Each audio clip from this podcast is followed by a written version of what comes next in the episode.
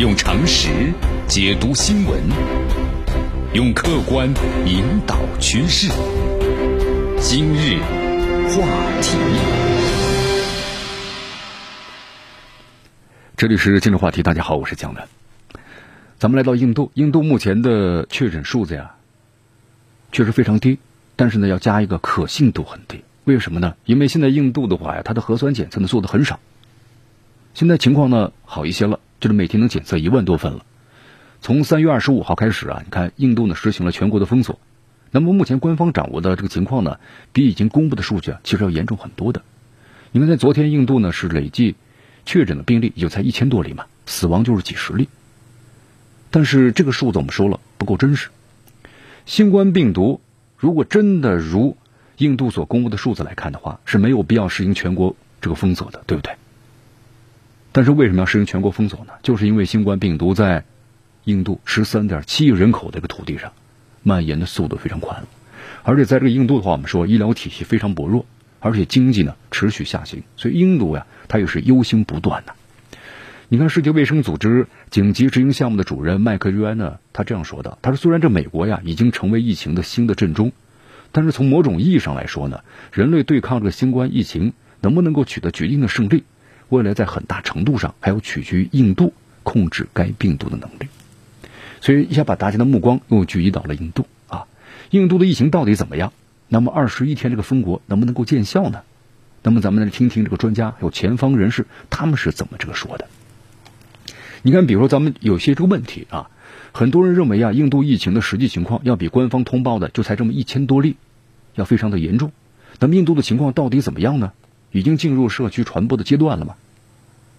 其实专家们的答复啊，印度目前的可信度啊，这个数字呢是比较低的，因为印度的这个核酸检测做的太少了。因为在早期，你看这印度每天大约就是几十份核酸检测，而且被检测者的条件呢限制的十分严格，必须要有境外的旅游记录，你在国内的话是不检测的。那么检测机构呢也非常有限，但是现在好一些了，现在有以前的每天几十份。能检测到呢是一万多份。印度从四月从三月二十五号零点开始封锁，全国开始封锁了，说明印度官方掌握的情况比公布的数据要严重，要不然不会呢这么做了。你看，从一些专业人士判断呢，印度公布的这个病例数呢，相对于实际感染人数肯定有延迟。那么现在咱们看到的数字，可能就是一周前感染的人数了，就一千多例，对吧？这不是实际的。那么实际推测呀，可能是五倍到十倍。因为在印度，我们说人口密度很大，检测能力很弱，也有一些专家认为，可能是现有的感染人数是印度所公布的官方数字的十到三十倍之间。你看，在昨天的印度的卫生部长呢说了这么一句话，他说该国出现了有限度的社区传播，就说明数据检测在扩展之后啊，你看封国之后一两周之内，那么社区传播的病例数据就明显的开始就显示出来了。印度目前的检测能力在增强。那么正在引入呢检测的试剂，也在本土的开发。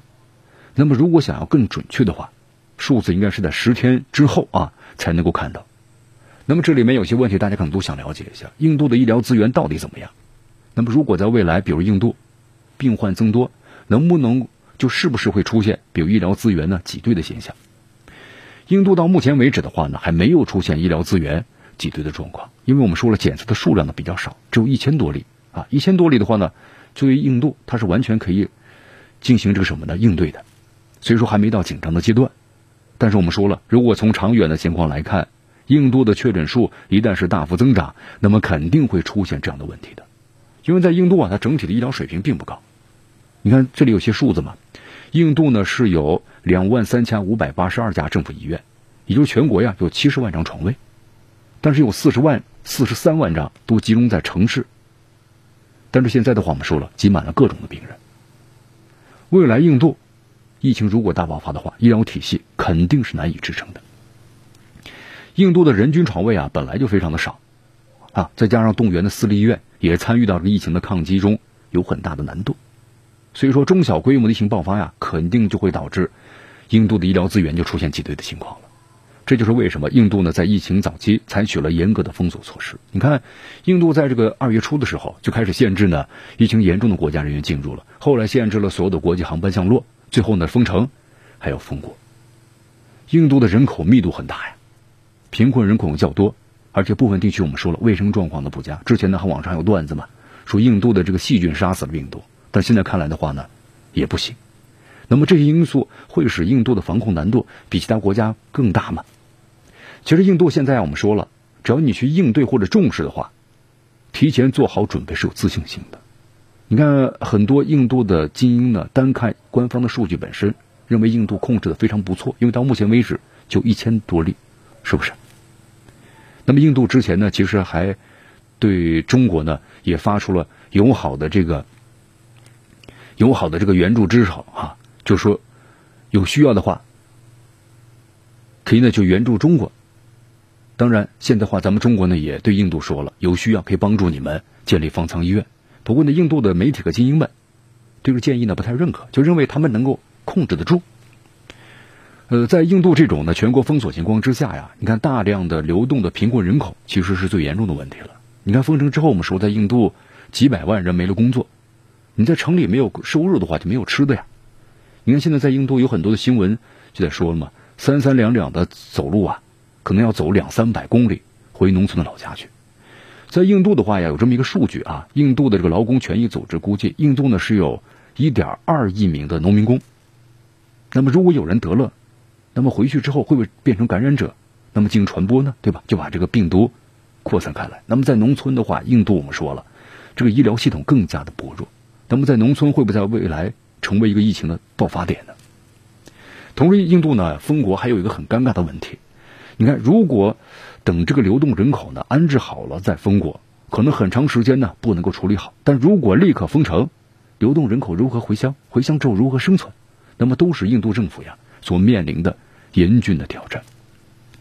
从三月二十五号零点开始，印度呢开始为期二十一天的全国的这个封锁。那么在这个执行的很严格呀，印度警察甚至采取了这个体罚的方式，就你不走的话，就体罚你，驱散街头的民众。那么目前这个全国的封锁成效到底怎么样？印度的百姓普遍遵守这个封锁令吗？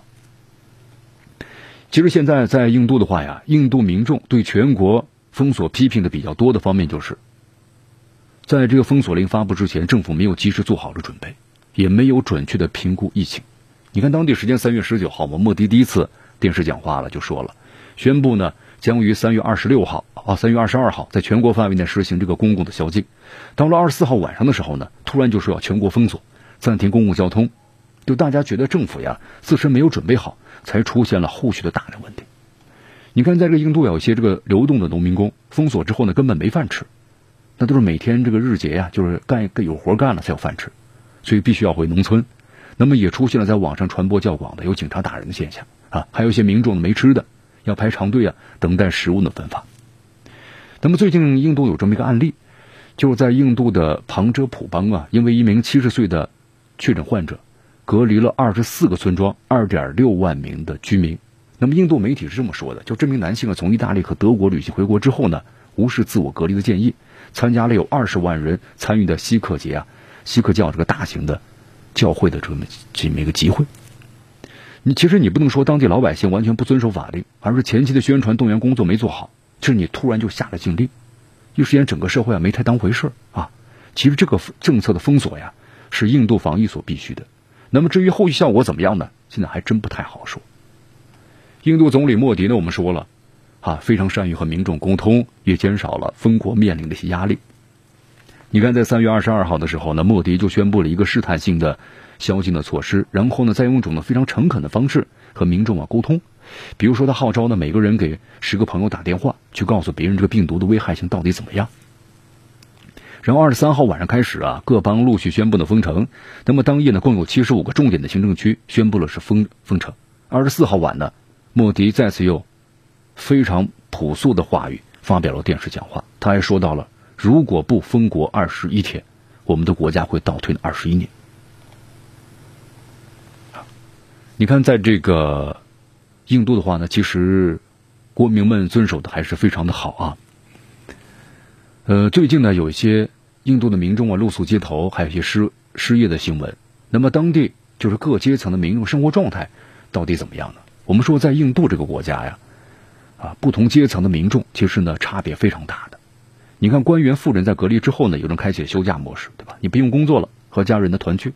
但是另一方面，城市里那些贫困人口、打工的人群，那么拖家带口可能逃离大城市。印度当前的这个防疫政策呀，它没有对不同人群实行了分级的这么一个处理，那么出现了很多一些没有之前的预料到的问题。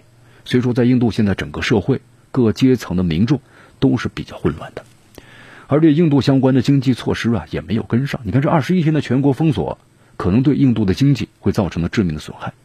咱们往大了说吧，印度经济下行，对吧？二零一九年全年的经济呢增速是五点三亿多，人均 GDP 啊刚刚超过两千一百美元。截止到去年十月底呢，政府的财政赤字就达到了八点零七万亿的卢比。那么在这个街头来看，印度街头没有什么大超市啊，就是小卖部啊，所以封锁期间呢，有些小店还开着，呃，也没有看到生活物资啊特别短缺的现象。但是媒体反映，在印度贫困人口生活困难这个问题肯定是有的。不过印度也有它的优势，就是社区组织啊、志愿组织呢很发达，很多的这个组织呢长期是扎根于这个基层。封国之后啊，他们也很快的看到了相关的问题，向政府部门反映，自己呢也行动起来了，包括社会的慈善组织啊、宗教的慈善组织啊，包括部分的分诊会所呀，统计社区之内贫困家庭的情况，比如谁家没饭吃了呀，谁家有人生病了呀，等等等等，那么去帮助他们。在人口流动比较少的地方呀，在印度这些组织呢提供的服务相对呢是比较好的，流口人多多的地方发放食品。一定程度上呢，也能够缓解贫困人口的困难。虽然现在印度呀疫情处于早期，但是很多人担心其后在印度会不会出现大的爆发，甚至会超越这个欧洲和美国。那么在往后的时间里，这印度会不会成为下个阶段全球的疫情的新的震中呢？其实看看印度的整个医疗能力啊，还社会状况，那么可能在印度有些邦会出现的疫情失控的局面。因为印度它是联邦制的国家嘛，各地的疫情要取决于各邦本身的政策执行情况。那么至于整个国家会不会出现的大爆发，现在呢还真不好说。你看，比如有些邦啊，比如说像这个卡拉拉邦啊，之前是由呢印共的执执政，呃，医疗水平、治理水平都比较高的。虽然目前病例数呢有点多，但是呢在邦内的防控之下，不会呢成为大爆发的起点。但是呢，像这个哈尔邦等等其他的一些邦的疫情。就很难这个预测了。现在人们对于这个印度疫情的预测呀，有点跟这个武汉的封城之初很相像，就用各种各样的声音，包括谣言。所以印度呢建立个关于疫情的消息的官方网站，统一呢是以这个网站上的信息，就是官方发言为主的。那么现在就是大家呢都认为印度可能会成为疫情的新震中，就是因为在印度人口稠密，对吧？医疗系统的脆弱，而且经济呢屡遭重创，防控能力包括社会治理能力都持这个怀疑的态度。所以才有这样的一个设想。当然，我们说了，印度呢，可能这样的一种设想的话，会让印度呢提高警觉，啊，呃，疫情呢，我们说了也是具有高度不确定性的，你现在很难判断，尤其在印度呢这样一个很复杂的这么一个环境之中，呃，但是印度我们说了啊，在疫情防控方面有两个积极的因素，印度政府呢从一开始非常重视，第二届本土的印度政府呀，很有这个决断力。就该怎么去做，马上呢就开始实施。所以说这两方面的因素呀，也能够或者说是不是能够抵消印度人口稠密、医疗设施薄弱等消极的因素？当然，这还需要观察。用常识解读新闻，用客观引导趋势。今日话。